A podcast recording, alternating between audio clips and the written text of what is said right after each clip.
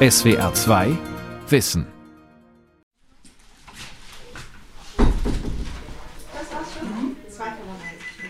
Wer den Gewürzhandel Engels in der Fußgängerzone von Neuss betritt, den umfängt gleich der Duft von hunderten Gewürzen. Seit mehr als 100 Jahren gehen hier Pfeffer und Paprika über die Ladentheke, Zimt und Ingwer und natürlich auch Nelken und Muskat. Gewürze, für die Menschen vor 500 Jahren ihr Leben riskierten. Die Geschichte dieser Gewürze ist eine Globalisierungsgeschichte. Um sie nach Europa zu bringen, brauchte es ein weltumspannendes Handelsnetz, das alle bekannten Regionen der Erde umfasste. Eine wichtige Rolle spielte für ein solches Handelsnetz vor 500 Jahren Ferdinand Magellan oder wie er eigentlich hieß Fernand Magellanes. Magellans Seeleute umrundeten die Erde mit dem Schiff und brachten die Düfte und Geschmäcker ferner Länder nach Europa. Weltumsegler Ferdinand Magellan, Pionier der Globalisierung. Von Andrea Lug. Ferdinand Magellan war Portugiese. 1519 brach er für den spanischen König zu den Molukken auf, den Gewürzinseln im heutigen Indonesien. Um dorthin zu gelangen, suchte Magellan eine Wasserstraße durch Südamerika. So wollte er vermeiden, durch das Gebiet des Erzrivalen Portugal zu segeln. Spanien hatte an der Erschließung dieser Westroute ein großes Interesse.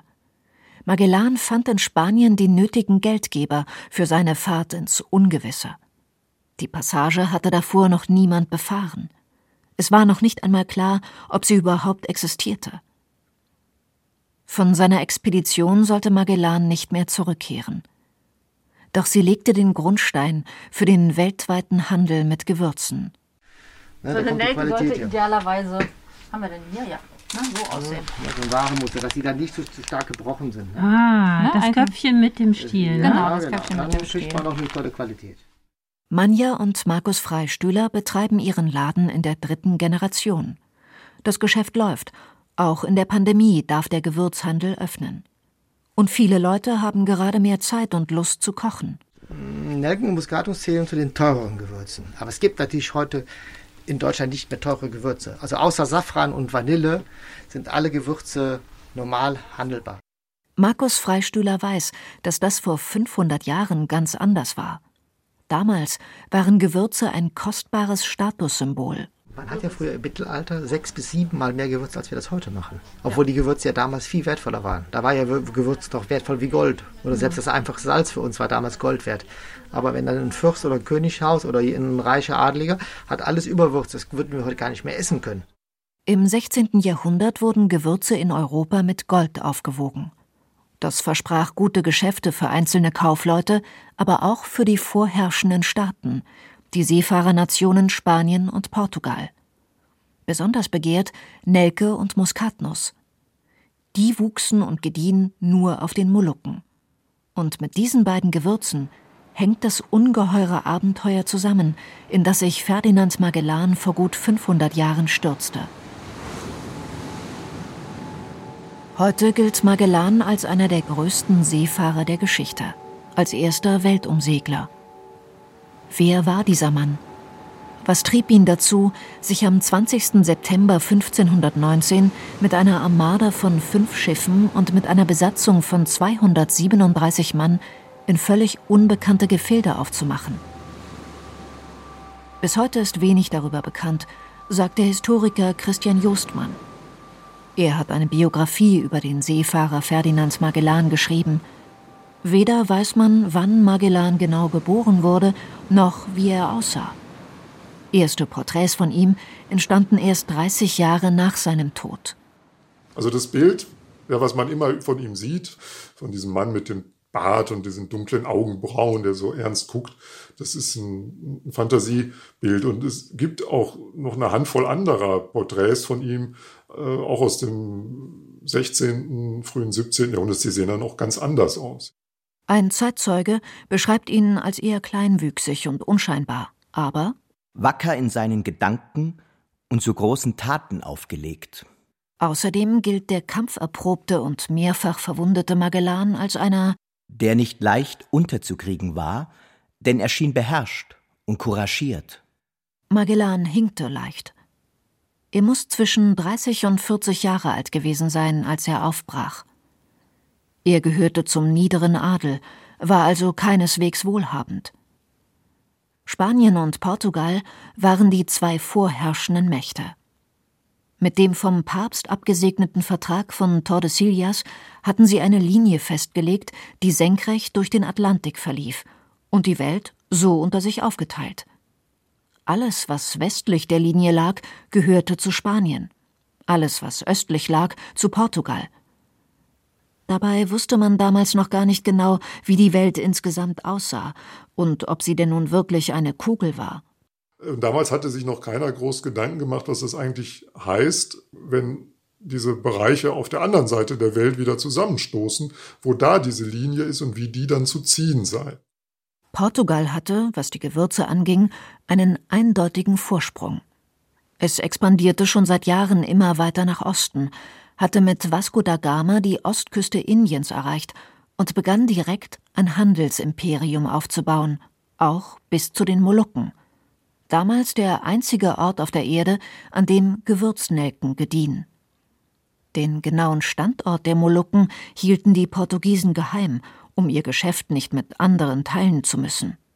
Die Spanier vermuteten, dass diese Molukken so weit im Osten liegen, dass sie schon wieder in die westliche, in die spanische Erdhälfte gehören. Magellan war überzeugt, dass es eine Passage gab durch die große Landmasse von Amerika, vom Atlantik in den Pazifik. Die wollte er finden und dann weiter segeln zu den Gewürzinseln, um der spanischen Krone Zugang zu deren Reichtümern zu verschaffen. So schlug er es dem spanischen König vor.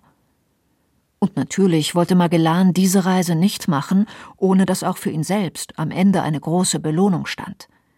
Historiker Christian Jostmann das sind in seinem Fall politische Ämter für sich und seine Nachkommen. Der will Gouverneur werden der Inseln, die er dort entdeckt.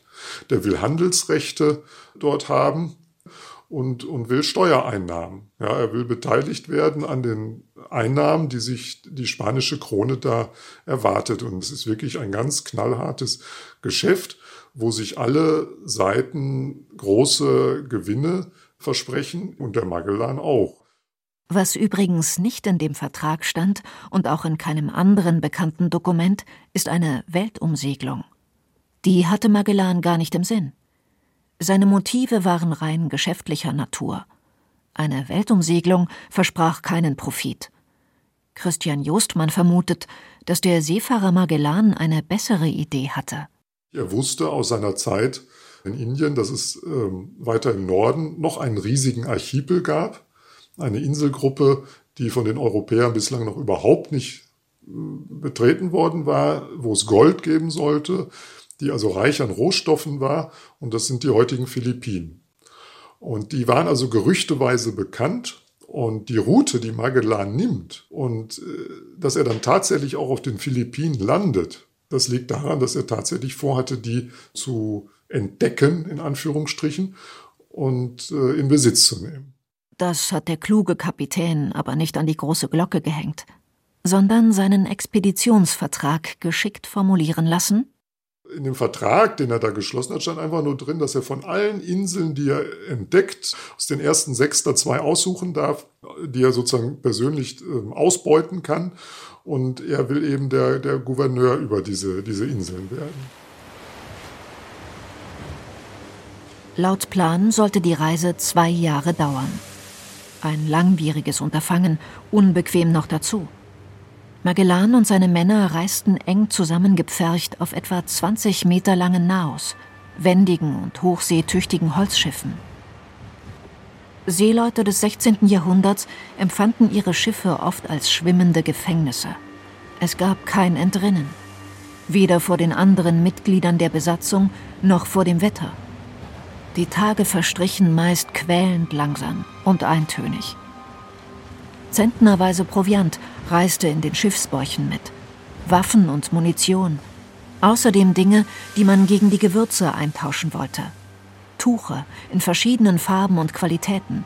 Außerdem 200 farbige Mützen, 500 Pfund Glaskugeln, 400 Dutzend Messer, von denen aus Deutschland von der schlechtesten Sorte. Die Reise ging ins völlig Unbekannte und die Risiken waren enorm. Warum ließ man sich auf so etwas überhaupt ein? Magellan war ein Ritter, ein katholischer Adliger niedrigen Ranges. Er wollte Karriere machen und aufsteigen. Das merkt man, wenn man zum Beispiel sein Testament dann durchliest, dass der Mann Ziele verfolgt, auch ganz materieller Art. Ja, der will, indem er sein Leben da aufs Spiel setzt, diese großen Dinge wagt, äh, diesen großen Abenteuer, jemand werden. Er will ein großer Herr werden. Und davon muss man absetzen, in meinen Augen, dieses moderne Bild eines Wissenschaftlers oder Entdeckers, der also nur um des Entdeckens Willens oder um das Wissen zu vermehren da äh, diese Dinge tut. Am 20. September 1519 geht es nach vielen aufwendigen Vorbereitungen los. In der Tasche hat Magellan die sogenannte Kapitulation, den Auftrag des Königs, in den Gebieten, die uns gehören und die unsere sind im Ozeanischen Meer, innerhalb der Grenzen unserer Demarkation, Inseln und Festländer zu entdecken, reiche Gewürzvorkommen und andere Dinge, womit uns gedient ist und woraus diese unsere Reiche großen Nutzen ziehen werden. Zunächst mal muss Magellan die Passage in den Pazifik finden. Zu seiner Zeit gab es unterschiedliche Theorien darüber, wie die Erde aussieht. Dass sie wohl eine runde Form hatte, davon waren die meisten überzeugt. Aber wo war Wasser und wo war Land? Die eine Theorie war, dass sozusagen alle Kontinente eine riesige Landmasse bilden und der Ozean quasi ein Binnenmeer ist. Und die konkurrierende Theorie war, dass es den Ozean gibt und die Kontinente wie Inseln darauf liegen, auf diesem Meer. Und Magellan hat offenbar an diese zweite Theorie äh, geglaubt oder zumindest angenommen, dass es eben zwischen oder in diesem westlichen Kontinent, also Amerika, der damals so Stück für Stück entdeckt wurde, dass es da eine Durchfahrt gibt. Seine Informationen hatte der Seefahrer von Investoren und Händlern, die bereits Expeditionen in die Gegend geschickt hatten. Sie erzählten von einer Wasserstraße. Ihre Hinweise blieben allerdings äußerst vage. Es gibt diesen ganz berühmten Globus von Johann Schöner, der heute in Frankfurt im Museum noch zu betrachten ist. Und der hat einen Erdglobus gezeichnet im Jahr 1515 und hat tatsächlich da unten im Süden Amerikas so eine große Meeresstraße eingezeichnet. Das war ein Geograf, ein Astronom, ein Gelehrter. Der hat gesammelt nicht, all diese Berichte die damals geschrieben wurden von Vespucci und so weiter und hat aufgrund dieser Berichte eben seine Theorie, seine Karten entwickelt und der war überzeugt davon, dass es diese Meeresstraße gab. Also Magellan war da nicht der Einzige. Ne? Magellans Armada segelt zunächst Richtung Kanarische Inseln, dann weiter die afrikanische Küste entlang bis ungefähr auf die Höhe von Sierra Leone. Um von hier den Atlantik zu überqueren und an die Küste Amerikas zu gelangen, brauchen sie Wind. Doch sie geraten in eine Flaute. Wochenlang tut sich nichts. Es ist heiß, um die Schiffe kreisen Haie. Nach der Flaute kommen stürmische Böen auf mit Gewittern und Wolkenbrüchen. Sie kommen nur sehr langsam voran, bis sie endlich den Äquator passieren. Das bessere Wetter gibt Antonio Pigafetta, einem der wenigen Überlebenden der Reise, die Gelegenheit, die Welt um sich herum zu betrachten und in seinem Reisebericht festzuhalten. Der ist zwar nicht immer akkurat, aber das wichtigste literarische Zeugnis der Reise und noch heute spannend zu lesen. Ich sah viele Arten von Vögeln, darunter eine Art, die keinen Arsch hatte. Bei einer anderen Art legt das Weibchen seine Eier auf den Rücken des Männchens und dort werden sie ausgebrütet. Weiterhin sah ich viele Fische, die flogen, und viele andere waren so zusammengedrängt, dass sie einer Insel glichen. Sie erreichen die Küste Südamerikas und verbringen Wochen mit der mühseligen Suche nach der Passage, ohne Erfolg. Schließlich beschließt Magellan in einer Bucht zu überwintern. Die Männer sind erschöpft und hungrig. Die Vorräte werden immer knapper. Viele leiden an Skorbut, Einige überkommt langsam aber sicher Mutlosigkeit. Es kommt zur Meuterei. Ein Teil der Besatzung will zurück nach Spanien. Eines der Schiffe desertiert. Nach fünf Monaten geht es endlich weiter. Die wurden ziemlich kalt erwischt. Man stellte sich das so vor, wie die Straße von Gibraltar. Dass man da wirklich einfach um so eine Landspitze segelt und dann ist man auf der anderen Seite. Dass das Ding in Wirklichkeit ein ganzes Labyrinth von, äh, von Kanälen und Wasserwegen ist äh, und insgesamt über 600 Kilometer lang. Und dann noch in subantarktischen Breiten liegt, ja, also horrende Wetterverhältnisse, das hat sich niemand ausgemalt und äh, es wäre die Expedition daran auch eigentlich fast gescheitert. Das ist im Grunde fast ein Wunder, äh, dass die da durchgekommen sind. Später wird aus dieser Passage die Magellanstraße. Vor den drei verbliebenen Schiffen breitet sich nun ein schier unendliches Meer aus, der Pazifische Ozean. Keiner weiß, was sie nun erwartet. Aber einer der Seeleute beschreibt den Moment, als sie die Passage hinter sich lassen, so. Ein jeder schätzte sich glücklich, weil er sich an einem Ort befand, an dem sich vor ihm kein anderer befunden hatte. Und sie danken Gott vielmals, dass er ihnen dies hatte zuteil werden lassen. Da ahnen die Seeleute allerdings noch nicht, was ihnen bevorsteht. Monatelang durchqueren sie den Pazifik, ohne irgendwo Proviant aufnehmen zu können. Dass sie keine der vielen Inseln anfahren, ist im Rückblick kaum nachzuvollziehen. Jedenfalls muss viel Pech im Spiel gewesen sein. Drei Monate und 20 Tage geht das so, schreibt Antonio Pigafetta. Essen und Wasser sind mehr als knapp. Wir aßen Zwieback, der kein Zwieback mehr war, sondern nur mehr aus Krümeln bestand. Darin Hände voller Würmer, die das Beste aufgefressen hatten. Oft aßen wir auch Sägespäne. 19 Männer sterben. Die Überlebenden erreichen schließlich die Philippinen. Und da scheint Magellan zunächst sehr erfolgreich zu sein. Historiker Christian Justmann.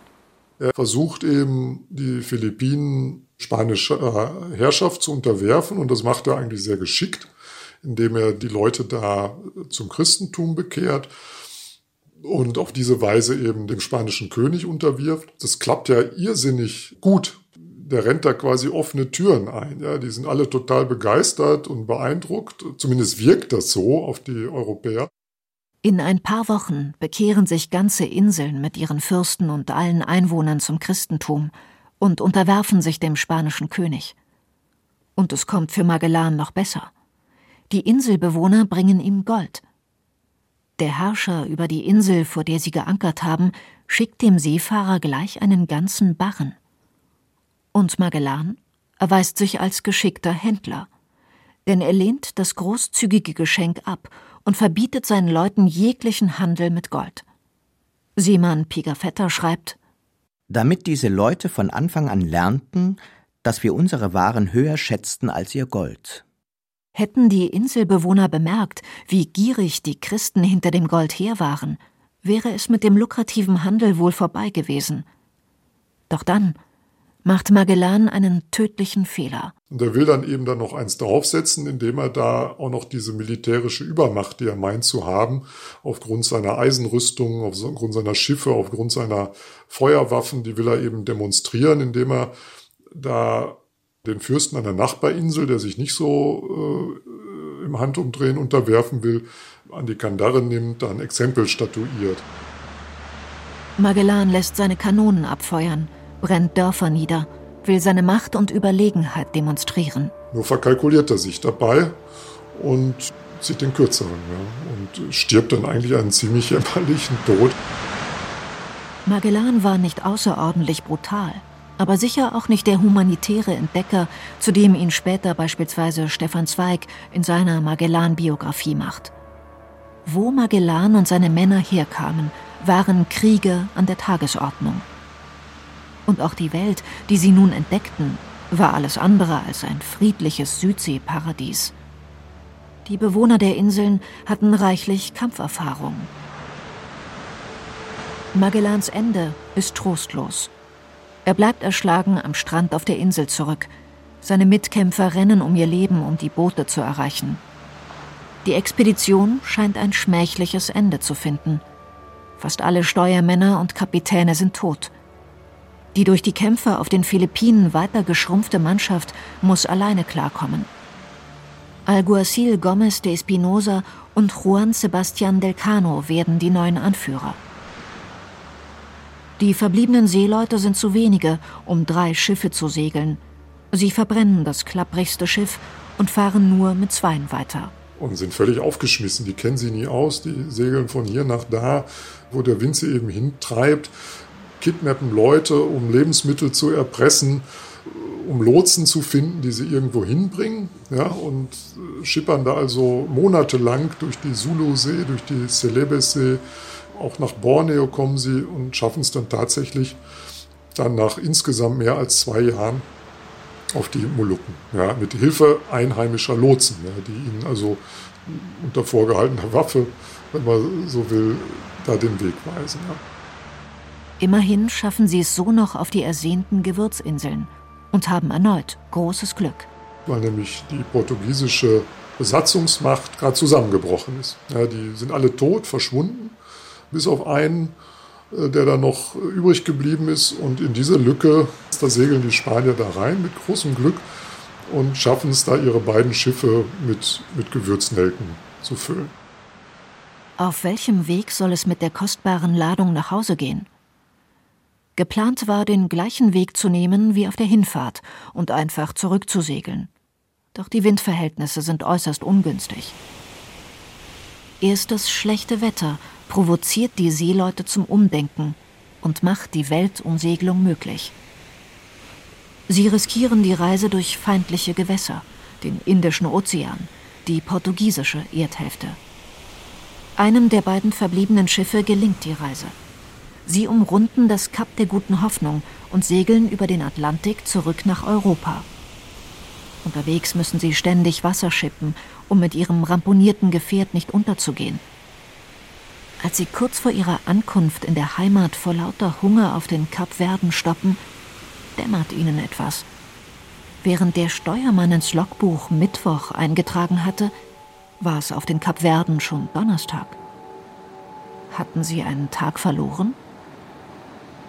Tatsächlich war für sie mit jedem Tag auf ihrer fast dreijährigen Reise nach Westen die Sonne ein kleines bisschen später aufgegangen. All diese kleinen Zeitverschiebungen zusammen summieren sich zu einem vollen Tag. Sie haben die Welt umrundet. Das war denen vorher gar nicht so klar. Ja, oder, ja, oder es war einfach nicht wichtig. Nicht? Das, ging ums nackte Überleben, äh, darum nach Hause zu kommen und diese Nelken nach Hause zu bringen. Ja? Und äh, dass man da nebenbei äh, etwas gemacht hat, was es in der Geschichte noch nie gegeben hat. Und das dämmert dann den Leuten, als sie da zurückkommen. Antonio Pigafetta schreibt kurz nach seiner Rückkehr an seine Cousine. Wenn du das liest, habe ich alle sieben Meere der Hölle siegreich bewältigt. Die Erde ist rund, liebste Amalie, auch wenn es dir zur Stunde nicht zu scheinen mag. Die Gewissheit, dass die Erde eine Kugel ist, ein Globus, geht auf Magellans Reise zurück. Aber beginnt mit Magellan auch die Globalisierung? Historische Prozesse haben ja nie einen Beginn. Im Grunde sind äh, historische äh, Entwicklungen immer Prozesse. Aber manche dieser Prozesse verdichten sich einfach. Jürgen Zimmerer ist Historiker und Afrikawissenschaftler an der Universität Hamburg. Auch die Umrundung der Erde ist für ihn mehr Prozess als Ereignis vergleichbar mit der Landung auf dem Mond. Also man versucht jahrelang im Grunde in den Weltraum zu kommen, auf den Mond zu kommen und der erste Fußtritt eines Menschen auf dem Mond ist dann dieser ikonische Moment. Und diese Rückkehr, eben wenn das Schiff von Magellan zurückkommt äh, nach Spanien und sagt, jawohl, es ist empirisch nachgewiesen, dass die Welt zu umrunden ist. Heute wissen wir, dass Handelsbeziehungen in weiten Teilen des Globus schon lange existierten, bevor sich die Europäer auf den Weg über die Meere machten, sagt Historiker Christian Jostmann. Ich denke, das muss man klarstellen. Das, das entsteht nicht aus dem Nichts. Ja, das passiert nicht auf einmal so schnipp. Irgendwelche europäischen Genies setzen sich auf einmal aufs Schiff und entdecken, dass die Erde rund ist, sondern das, das hat Jahrhunderte, wenn nicht Jahrtausende langen Vorlauf. Für Christian Jostmann ist Ferdinand Magellan eine Symbolfigur. Er steht für die Prozesse, die im Zusammenhang mit Globalisierung damals in Gang kamen.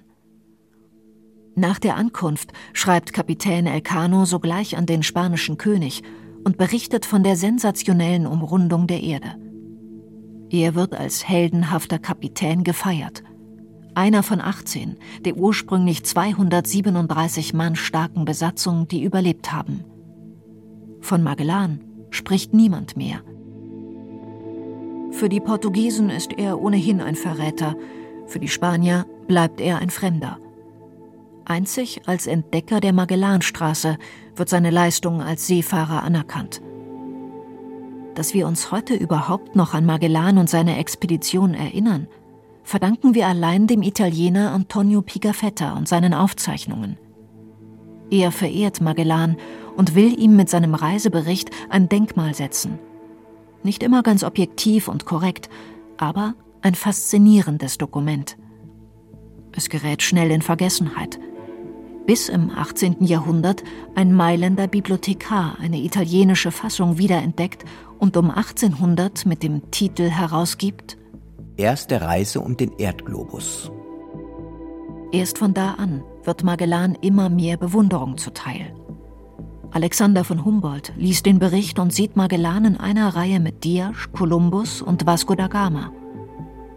Heute nennt Wikipedia Magellan den Initiator der ersten Weltumsegelung. Er ist Namensgeber für die Magellanstraße und für zwei Galaxien gleich neben der Milchstraße. Wer heute Nelken und Muskat einkauft, denkt wohl kaum an Magellans Männer und die Strapazen, die sie auf ihrer langen Reise durchmachten. Gewürze, selbst aus fernen Ländern, gehören für Europäerinnen und Europäer heute ganz selbstverständlich zur Esskultur, sagt Ladenbesitzerin Manja Freistüder. Ja, ich sag mal, es schmeckt ja auch kein Kartoffelbrei oder keine helle Soße oder Spinat ist, äh, ne, ohne die Prise Muskat. Die Gewürzhändler bieten auch Seminare an, in denen sie einiges über die Geschichte ihrer Waren erzählen. Dabei erwähnt Markus Freistühler bisweilen auch, dass Europa längst nicht mehr der zentrale Umschlagplatz im globalen Gewürzhandel ist. Im Vergleich zu Magellans Zeiten ist die europäische Vormachtstellung geschwunden. Im Gewürzhandel wird Asien zum neuen Mittelpunkt. Die chinesische Mittelschicht ist auf den Geschmack von Nelken gekommen.